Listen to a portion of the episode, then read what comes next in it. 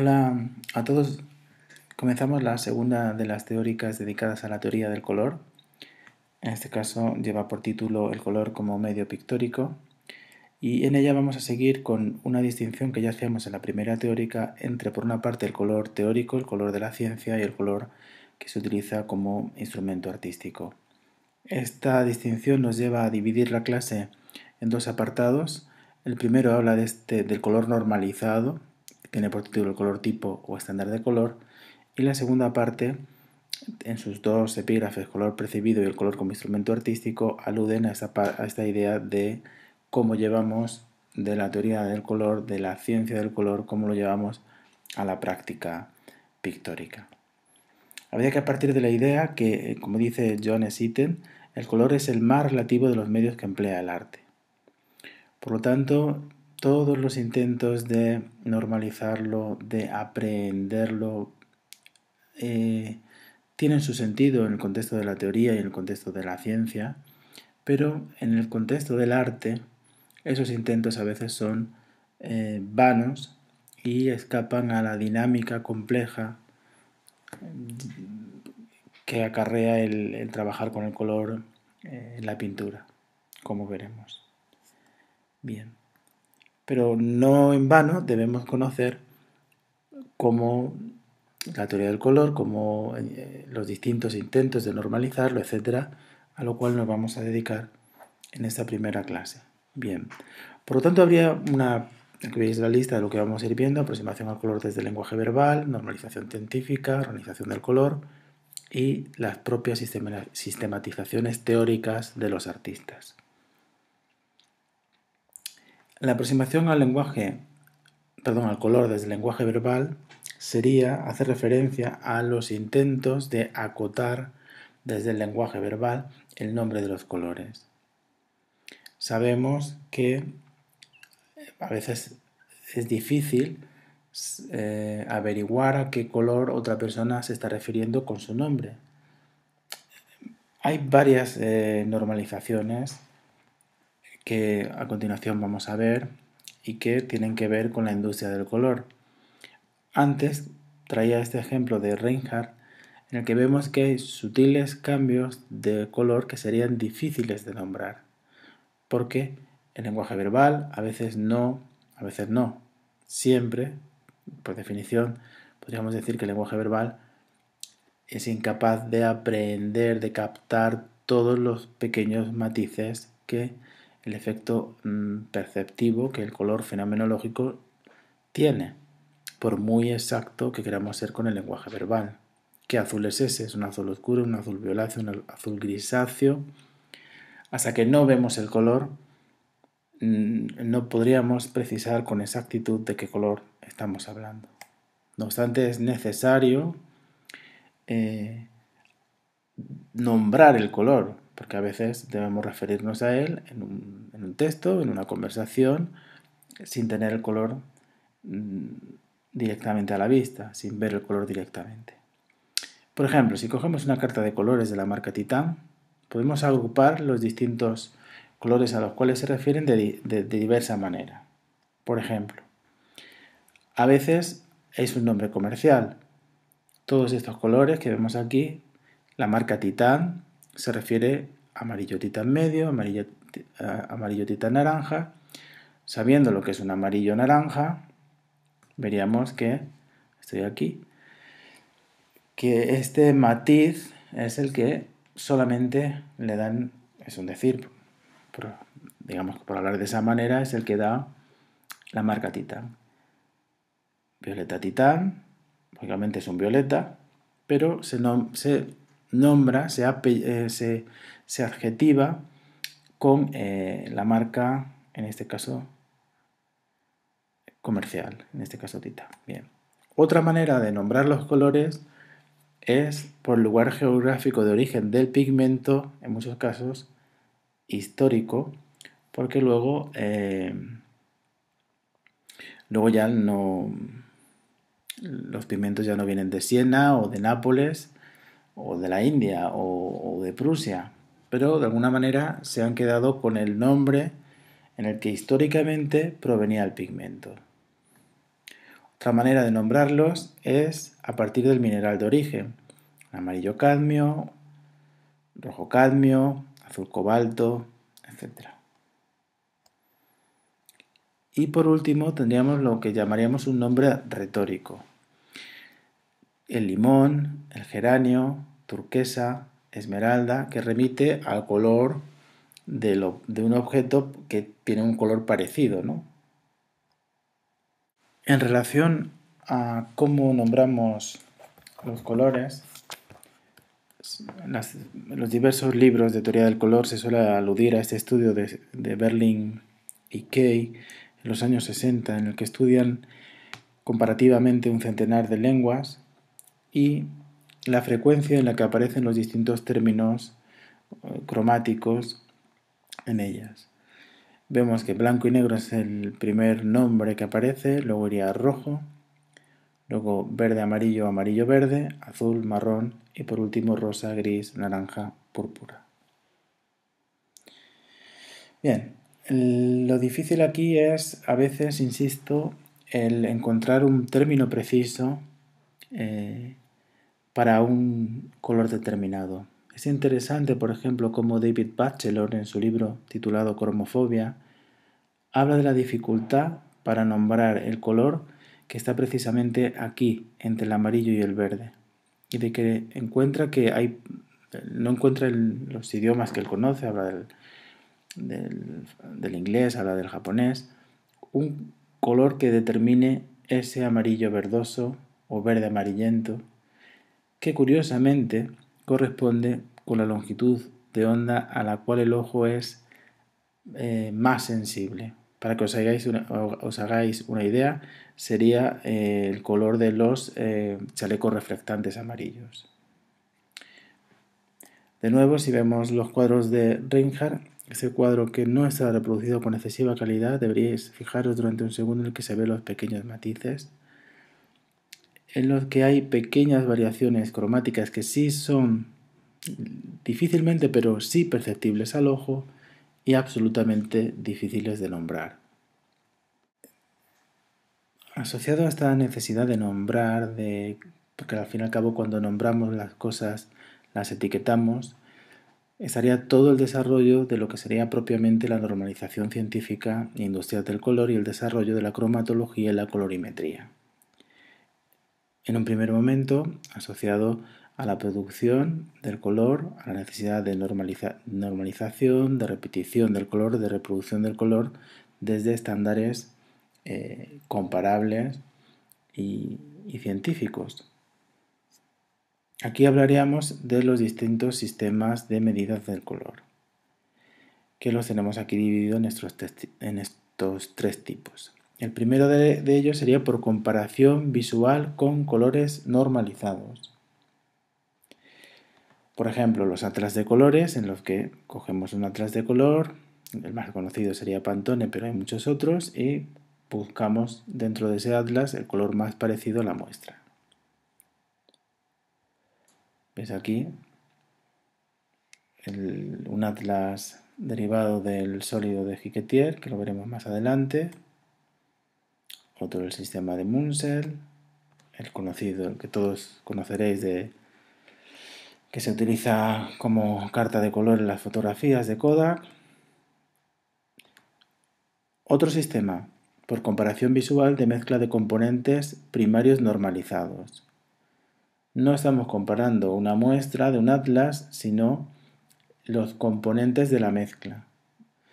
O bien por síntesis aditiva, es decir, luz, o mezcla óptico-sustractiva, es decir, filtros coloreados, o bien óptico-partitiva, es decir, giroscopios, vamos modificando los colores de la mezcla hasta que el resultante se iguale con la muestra.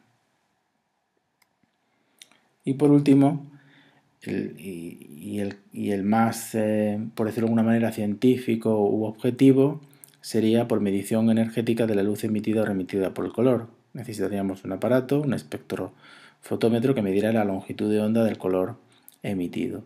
Y en este sentido, no, al no estar sujeto a la percepción del ojo, por lo tanto sería un dato exacto. no habría referencia visual, sería un número.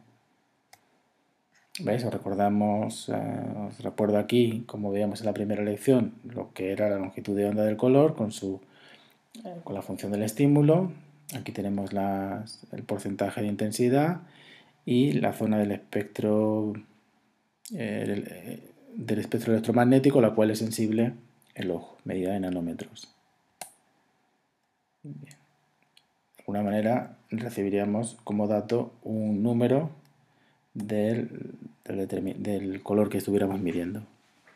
Otra manera de normalizar el color es organizarlo bien en diagramas o en sólidos, como a veces como ordenación mm, más que visual o más que empírica, conceptual de cómo se relacionan los distintos colores. A veces las, los distintos diagramas cromáticos mm, son un recordatorio de cómo funcionan las distintas mezclas, los contrastes en el color. Partimos de este primer diagrama, que es un círculo cromático, en el que veis que no están repartidos de modo regular los distintos colores y de alguna manera están repartidos dándole el espacio que Newton entendía que en que la división del haz lumínico, que podríamos decir el arco iris que proyecta un haz lumínico blanco dividido por un prisma, proporcionalmente cada color está dividido según la proporción de color que él midió. Veis que le deja un pequeño espacio para el índico. Cage, en su libro sobre el color, habla de que quizá Newton introdujera este séptimo color un poco de un modo forzado para intentar que realmente fueran siete los colores del arco iris o los colores en los que se descomponía la luz blanca, porque siete es un número que tiene ciertas connotaciones eh, de regularidad, etc. Aquí ya veis un círculo cromático simétrico realizado por Holzer a partir de las teorías de Goethe que analizaremos más adelante. Y veis que está distribuido atendiendo a la mezcla, a los colores primarios, secundarios y a sus mezclas. De manera que los colores opuestos van a tener una relación de complementariedad y el color eh, situado entre dos colores eh, correspondería a su mezcla sustractiva. Aquí lo veis más desarrollado, ya no es un color, no es un círculo cromático de 6 partes, sino de 12. Y aquí se observa más la idea de la mezcla entre primarios, entre primario y primario se sacan los colores secundarios y terciarios. Otro círculo cromático de Johannes Itten, que dentro en su interior tiene circunscrito este hexágono, una manera para ver las relaciones de un modo más directo al estar mmm, justapuestos los distintos colores. Esto ya no es un círculo, esto es una estrella de 12 partes de Johannes Itten en los que se está introduciendo una valoración de luminosidad y asociado a la luminosidad también una valoración de saturación e insaturación. Aquí veríamos este otro diagrama que ya no recoge toda la, todo el espectro completo, sino que es un rombo utilizado para visualizar las, las, mezclas cromáticas y que tiene los colores que intervienen en la mezcla en cada uno de los extremos del rombo. También tenemos esta figura que ha aparecido antes cuando hablábamos de la medición del color eh, por su longitud de onda. Esta figura se basa en el sistema CIE y para medir un color incluido en ella trazamos del punto del que expresa la luz blanca una recta hacia el punto que queremos medir. En esa recta tenemos la longitud de onda de ese color. Por lo tanto, si se trata de este punto, eso nos daría la longitud de, onda. Tendríamos la pureza máxima saturación en el límite de la figura y la pureza mínima, el 0%, aquí. De manera que aquí, por ejemplo, tenemos un 40% de saturación y 540 de longitud de onda para ese color. Con todo, habría que decir que el círculo cromático expresa con, máxima claridad las relaciones cromáticas y por lo tanto es el modelo ideal que se ha utilizado para expresar la dinámica del color.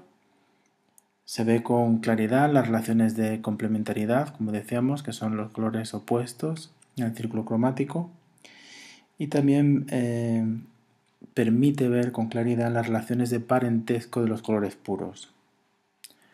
Por lo tanto, es por esto que el círculo cromático ha, prevalecido, a pesar de que hemos visto que han habido otras figuras geométricas para expresar las relaciones cromáticas, ha prevalecido, decimos, el círculo como, eh, como modelo ideal para expresar eh, la teoría del color, las relaciones cromáticas. Bien, ahora veríamos los sólidos del color, en los que estamos hablando, hemos hablado de figuras planas y ahora vamos a ver de figuras que introducen eh, tres dimensiones. Aquí hay que tener en cuenta que el color va a estar caracterizado por su matiz, por su, digamos, su longitud de onda, lo que define el color, por su luminosidad, es decir, que el color sea más luminoso o más oscuro, y por su saturación o grado de pureza. Saturación y luminosidad suelen ir relacionadas, porque los colores, conforme se oscurecen o se aclaran, sobre todo en la mezcla substancial, suelen perder saturación. Hemos dividido los sólidos en cuatro tipos que vemos aquí y que vamos a ir describiendo uno a uno. En primer lugar tendríamos los sólidos basados en la ordenación empírica de colores pigmento. Serían los sólidos más sencillos, también son los primeros históricamente y se basan en una ordenación de los colores basadas en la, experiencia, ¿no? No tiene mayor complicación o elaboración. Vemos en la base los colores primarios pigmentos, blanco y en el centro tendríamos negro. Pirámide de Lambert de 1772, la esfera de Runge en el que parte del círculo cromático en el centro, blanco, negro, y la media esfera de Chevreul, que sería el mismo principio, colores eh, saturados en el, en el, círculo central y a partir de ahí se construye la, en este caso, media esfera. El segundo tipo de sólidos serían aquellos basados en porcentaje de mezcla. Aquí lo que tendríamos es una especie de cuadrícula en la que cada uno de los cubos, en este caso, aparecen, serían, eh, tenían una proporción de mezcla de cada uno de los colores primarios.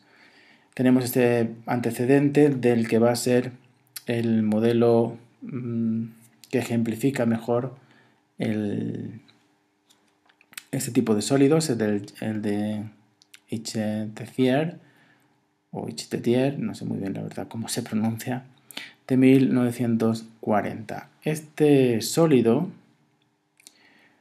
es interesante porque veis aquí la distribución en colores, blanco-negro, colores primarios pigmento y eh, complementarios o eh, pigmento o primario es luz. Bien. Aquí vemos la distribución en sus porcentajes de mezcla. Cada uno de estos tres números corresponde al nivel de saturación de cada uno de los primarios. Aquí lo veremos con más claridad. De manera que el primer número corresponde al amarillo, eso sería un amarillo saturado. Aquí tendríamos el magenta saturado y aquí el cian saturado. Si tuviéramos los tres ceros tendríamos un blanco. En la medida en que se va perdiendo saturación, ¿veis? Tenemos un cian de insaturado. Si tenemos los tres nueves, tendremos el negro. Cuando tendríamos 1000, no 100 como indica aquí, sino 1000 niveles del 000 al 999. Por lo tanto, aquí tendríamos un sistema de cada eh, color tendría un número. Esto es una especie de orden simplificado porque en el cubo incluye toda la numeración que tendría tres escalas de saturación por cada color primario. aquí lo veríamos, con eh, todo su desarrollo de grises, azules, con su escala completa de saturación.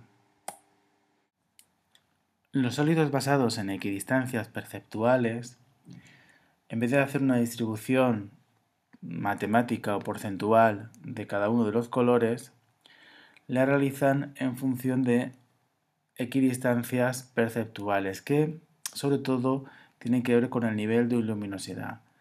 Los colores no son regularmente luminosos, los violetas son más oscuros que los amarillos y por lo tanto el sólido de Munsell, que es el más característico de este tipo, aquí lo veréis más claramente en esta, en esta ilustración, lo que hace es una distribución midiendo que cada paso entre un color y otro sea un paso mm, equidistante a nivel sobre todo de, insisto, de luminosidad. Lo que obtenemos es, un sólido totalmente irregular como podéis ver. Cada una de las secciones del sólido genera un corte que no es eh, que es irregular en el sentido de que no es una distribución porcentual eh, al uso como hemos visto en el tipo anterior. También se basa en este mismo principio el doble cono de Oswald que parte de esta idea bastante relacionada con la apreciación artística a la hora de construir el sólido pero introduce eh, cuestiones derivadas de los avances que ha habido en este intervalo de tiempo en la medición del color. Por último tendríamos los sólidos basados en correspondencias psicofísicas. El sólido que mejor ilustra esta idea es el sólido de eh, Coopers, el romboedro, que tiene, si os fijáis, de nuevo el blanco arriba, el negro abajo y aquí veremos con más claridad, claridad la distribución. Colores primarios pigmento, colores primarios luz. Sabemos que los colores primarios pigmento son secundarios luz y viceversa. Esto, aunque lo explicaremos con más detalle al ver, al ver las distintas mezclas cromáticas, la dinámica de mezclas, aquí nos sirve para explicar por qué es un sólido basado en, en relaciones psicofísicas. Voy a intentar explicarlo. Si os fijáis, eh, los colores primarios luz son estos tres. Cada uno de ellos eh, son colores un tercio, los llama Coopers, porque cada uno de ellos ocupa un tercio del espectro. Bien, la mezcla de los tres daría el, el color blanco, que serían tres tercios. Si yo mezclo dos colores primarios luz, obtengo un secundario, un color secundario eh, luz, que sería un primario pigmento. Si os fijáis, por eso los primarios pigmentos, estos tres, amarillo, cian y magenta, los que nosotros normalmente conocemos por primarios, porque son con los que nos manejamos, son más luminosos que sus mezclas, porque cada uno de ellos, al al estar compuesto por un color que es un tercio y otro color que es un tercio, ocupan dos tercios del espectro lumínico y por lo tanto son más luminosos. Aquí veis las combinaciones y por eso tendríamos el blanco, tres tercios, los colores primarios pigmento, dos tercios, los colores primarios luz o colores secundarios pigmentos, un tercio y la, ningún, y cero tercios el negro. Veis que está, este romboedro responde a esa idea de recoger la distribución de cada uno de los colores luz y colores pigmento, su participación en el espectro. Para cerrar, estas referencias o estas aproximaciones a la idea del color normalizado habría que acudir a las propias sistematizaciones teóricas de los artistas. Porque también los artistas han intentado este, elaborar sus teorías sobre el color o acercarse al problema del color más allá de la mera práctica.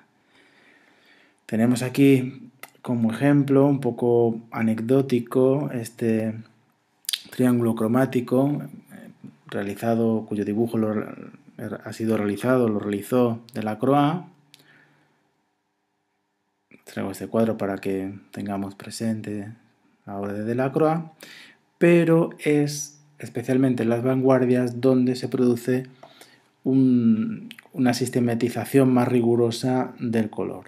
En el caso de Kandinsky elabora una teoría del color en dos, en dos momentos. El primero que recoge en su obra de lo espiritual en el arte, trabaja con estas, con, eh, estas oposiciones de colores primarios que si os fijáis no corresponden exactamente a la dinámica de mezclas, sino a, una, a los pares que establece el psicólogo Ewald Herring, aquí tenéis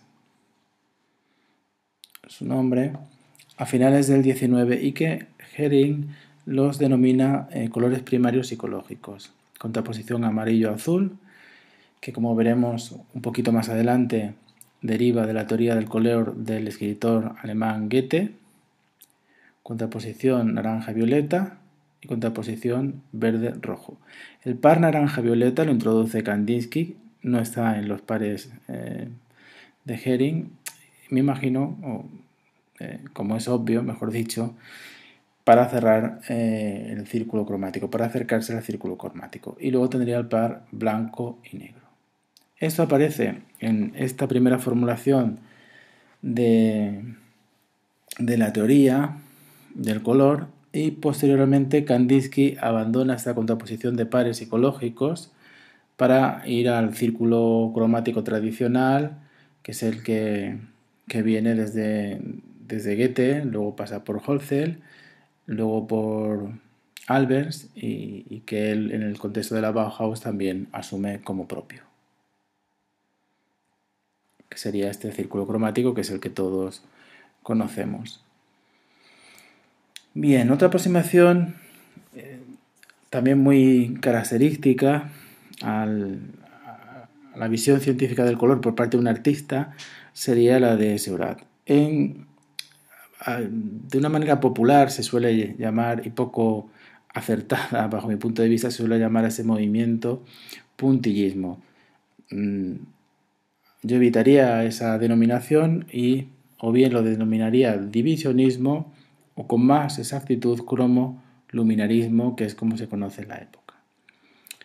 Aquí lo curioso, en el uso sistemático que hace Seurat de las mezclas cromáticas, Seurat está trabajando con pequeñas unidades de color que se, se mezclan en el ojo por mezcla óptico partitiva y está trabajando con pares mm, de colores complementarios que combinan por una parte los complementarios tradicionales, los del círculo cromático, con mediciones más exactas realizadas por el científico Ogden Rudd.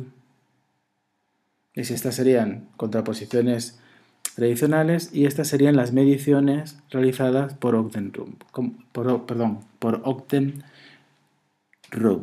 lo que vemos es que eh, al medir qué longitudes de onda de un modo científico se contraponen exactamente en, como complementarias, lo que sería un par artístico, entre comillas, el par que utilizaría un artista, un, pintor, que sería el amarillo violeta, al medirlo eh, con exactitud, eh, vemos que sería un par amarillo azul ultramar. Parece ser que Seurat en sus cuadros combinaba ambos conceptos de complementariedad de un modo poco sistemático en ese intento de, hacer un uso lo más científico posible del color. Bien, hasta aquí estos ejemplos de artistas que han intentado sistematizar o hacer un uso sistemático de la teoría del color como propio de su obra. Eh, la idea ahora sería desplazarnos ya no al color normalizado, sino al color percibido. Entendiendo el color como un fenómeno particular, no abstracto, que está percibido en un determinado contexto. Es decir, el color que veo sobre una superficie en un momento dado, de un modo inmediato, ese color que veo. Y que siempre estará asociado a una forma concreta y a un soporte material. Aquí es interesante ver cómo se contrapone la teoría del color de Newton, que se basa en la descomposición de la luz blanca y, que realmente fundamenta y de ahí se deriva toda la teoría científica, entre comillas, podríamos decir física, del color, lo que hemos llamado color causa, lo que estamos llamando color normalizado, con la teoría del color del eh, escritor Goethe, que elabora a principios, perdón, a finales del siglo XVIII. La teoría del color de Goethe, por contraposición a la de Newton, que es, como decíamos, física, es fenomenológica. Y hace un, un análisis de, fenomenológico del color, de, atendiendo a los fenómenos subjetivos y perceptivos del color a lo que llamamos aquí el efecto percibido. Por tanto, hay una contraposición entre Newton y Goethe para ilustrar esta dialéctica que venimos comentando a lo largo de estas teóricas del color. La teoría del color de Goethe se basa en un, en un primer momento en este esquema en el que el color aparece por una oscilación entre la luz y la sombra. De la luz provendría el amarillo y de la sombra de la oscuridad el azul. Aquí tendríamos sus mezclas. El verde surge por mezcla del amarillo y el azul y el púrpura aparece por un concepto extraño que del cual Goethe habla que sería por enaltecimiento y que parece que es una manera de forzar este esquema para incluir el, púrpura dentro del mismo. Esta clasificación del color basada en grados de claridad es una clasificación clásica que, es habitual hasta el siglo XVII y que Goethe retomaría. Si viéramos el, mismo esquema en, términos de luminosidad, observaríamos con claridad esa idea. Luego, bueno, ese es un ejemplo de Johannes Itten porque todo, sirve para ejemplificar cómo las teorías de Goethe, sobre todo el valor eh, espiritual, el valor psicológico del color, tiene una influencia muy importante en toda la vanguardia alemana, sobre todo la que se desarrolla en, en torno a la Bauhaus.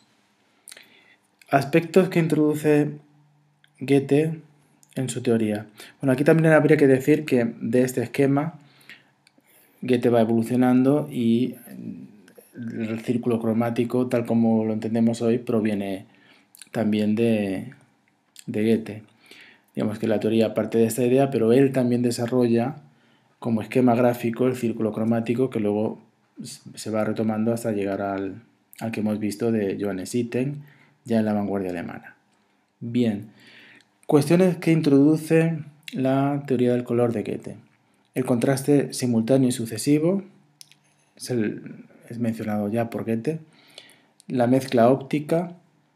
Eh, luego las teorías de la totalidad y la armonía, que, veremos brevemente en una clase posterior. Y sobre todo lo más importante, e insisto, lo que luego retomado por la, por la vanguardia de espíritu romántico, la vanguardia alemana, el efecto sensorial, emocional, moral del color. De nuevo aquí, para ilustrar esta idea del color fenomenológico, del color particular, volvemos a traer esta cita, porque creo que es muy ilustrativa, que ya apareció en la lección anterior de Maurice Denis. Un cuadro, antes de llegar a ser un caballo de batalla, una mujer desnuda o alguna anécdota, es esencialmente una superficie plana, cubierta de colores, organizados de acuerdo con cierto orden. Una configuración visual. Aquí de nuevo vamos a acudir a una serie de cuadros en las que veamos que el efecto percibido se basa en una complejidad de aspectos, de matices, de formas, de contrastes de luminosidad basados en unidades de dicción, por decirlo de alguna manera, unidades del lenguaje que forman esto que llamaríamos la sintaxis eh, de la imagen pictórica. Al fin y al cabo, manchas jerarquizadas, ordenadas, de un modo que eh, de modo que emulan o se comportan de un modo análogo al esquema perceptivo que percibiríamos teniendo el referente real delante. Ejemplos variados para que veáis estas unidades, estas relaciones cromáticas, contrastes de saturación, contrastes de complementariedad, dentro de ámbitos cromáticos o de gamas cromáticas más saturadas, menos saturadas. Pero al fin y al cabo estamos hablando de lo mismo, de una complejidad del, que resulta difícilmente reducible a la teoría. Como el pintor va, en este caso, mm, reproduce la iluminación, la temperatura del color que ilumina la escena, que adquiere estos matices amarillos o estos matices azulados, como la pintura realista o naturalista evita el color local buscando relaciones cromáticas, muchas veces, insisto, impuestas por las condiciones lumínicas, más que impuestas diría favorecidas por las condiciones lumínicas. Esta idea nos lleva a la última parte de la teórica, que es una especie de recapitulación final y sobre todo de énfasis en la idea de que el color tiene que ser un instrumento artístico. Hay una necesidad de conocer las teorías del color, el color normalizado, pero siempre entendiendo que los efectos coloreados son el ámbito de su aplicación. Para seguir eh, ilustrando esta, esta idea de la necesidad de la teoría, Mm, recordando que ya hemos hablado de las teorías del color de Kandinsky y de Seurat, aquí vamos a traer, el, caso de Philip Otto Runge, que ya hemos citado antes, os recuerdo el subsólido, que ya hemos visto cuando veamos los sólidos, porque es un caso, el de Runge, interesante. Es un pintor que, influenciado por las por la teoría del color de, Goethe, lo conoce personalmente a principios del siglo y tiene por una parte una concepción moral del color como un efecto psicológico, ciertamente influenciado por la teoría del color de Goethe, y por otra parte siente una necesidad de sistematizar el color. Es interesante el caso de Runge porque hay un testimonio, una carta que le escribe a su hermano en el que dice que confiesa que cuando él pinta debe olvidarse de la esfera, de la figura geométrica, de la teoría, porque, cito, son dos mundos diferentes que se unen en mí. También otro pintor influenciado por la teoría de Goethe es Turner, sobre todo por la idea de oscilación del color entre la luz y la sombra, esos amarillos, esos azules. Aquí vemos un círculo cromático realizado por él. Y para Turner, cada, es ejemplo en el sentido de que, para ilustrar la idea de que las relaciones cromáticas se determinan en cada obra de modo específico en una aproximación eh, más cercana a lo que sería la aplicación práctica del, color como instrumento pictórico.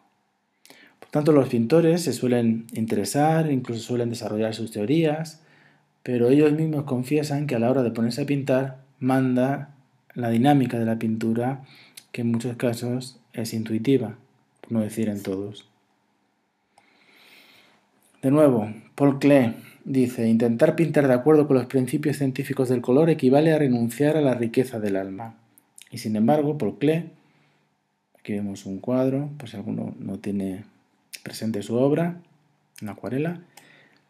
Sin embargo, Paul Klee desarrolla una teoría del color, en este caso desarrolla la idea del canon de, la totalidad cromática con estos campos marcando lo que serían distintos ámbitos cromáticos, el ámbito cromático del amarillo, el ámbito cromático del rojo y cómo se interrelacionan entre ellos. Incluso elabora esta complicada figura, la estrella elemental o estrella de la totalidad del plano cromático. Aquí estarían todas las mezclas de los primarios, de los colores primarios, secundarios, terciarios, cuaternarios, una complicada figura que contrasta con su propia declaración a la hora de decir que, como decíamos, que, que intentar pintar de acuerdo con los principios científicos del color, que repetimos, equivale a renunciar a la riqueza del alma. Por último, llegaríamos a la idea final de que los efectos coloreados son el ámbito específico del artista. Esto quiere decir por una parte, que el lenguaje visual es inmediato y, se debe materializar sobre un soporte frente al carácter abstracto del color normalizado, y ese es el ámbito en el que el pintor se mueve, la inmediatez y la materialidad. Debe haber algo delante nuestra que podamos tocar, que podamos tocar, mm, en el caso de la pintura obviamente, en el caso de una proyección lumínica no lo podríamos tocar, pero tiene que ser inmediato, tiene que estar allí delante. Tenemos que percibirlo delante nuestra para poderlo percibir. Y tiene que tener un soporte, aunque sea la luz. La luz también es un soporte.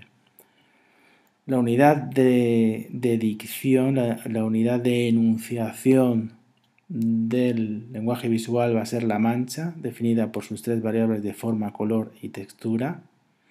La textura también podría aludir a la materia, podría ser forma, color, textura o forma, color, materia. La mancha nos referiremos a ella muchas veces como unidad y, por, y, sobre todo como idea central el cuadro, la configuración cromática, es el contexto de las relaciones cromáticas. De poco, sirve tener claras las, eh, los contrastes de complementariedad, etc., si luego no sabemos aplicarlos a una configuración visual compleja que es el cuadro. Por tanto, insisto de nuevo en la idea de que es importante la teoría siempre que sea para aplicarla. Aquí he traído algunos cuadros en los que hay contraste de luminosidad. Eh, la idea también de la muy importante la, para dar naturalismo a una escena de saber captar la temperatura de color de la iluminación la relación entre unos elementos y otros, elementos que se repiten, que, creando relaciones de contraste y ritmo cromático. En definitiva, son una serie de cuadros en los que podemos ver usos diversos del color concreto, material, que plantean relaciones de particulares en las que, bueno, estamos hablando de ámbitos cromáticos similares, ámbitos dentro un cuadro que se, desarrolla, dentro del ámbito cromático de los azules, obras, como decíamos antes, que trabajan con, solo con luz, que plantean relaciones cromáticas. Bien, sirvan como ejemplos de la idea central de estas dos primeras teóricas. Hablamos de un color causa y de un color efecto. El color causa aquí lo asociamos con el color tipo, con el color normalizado, con el color teórico y el color efecto con el color percibido, el color fenomenológico. Hay que hacer una traducción del color causa al color efecto, del color tipo al color percibido. Y esa traducción es la que nos interesa porque es la que nos va a permitir utilizar el color como un instrumento artístico. Y con esto acaba esta teórica. Hasta luego.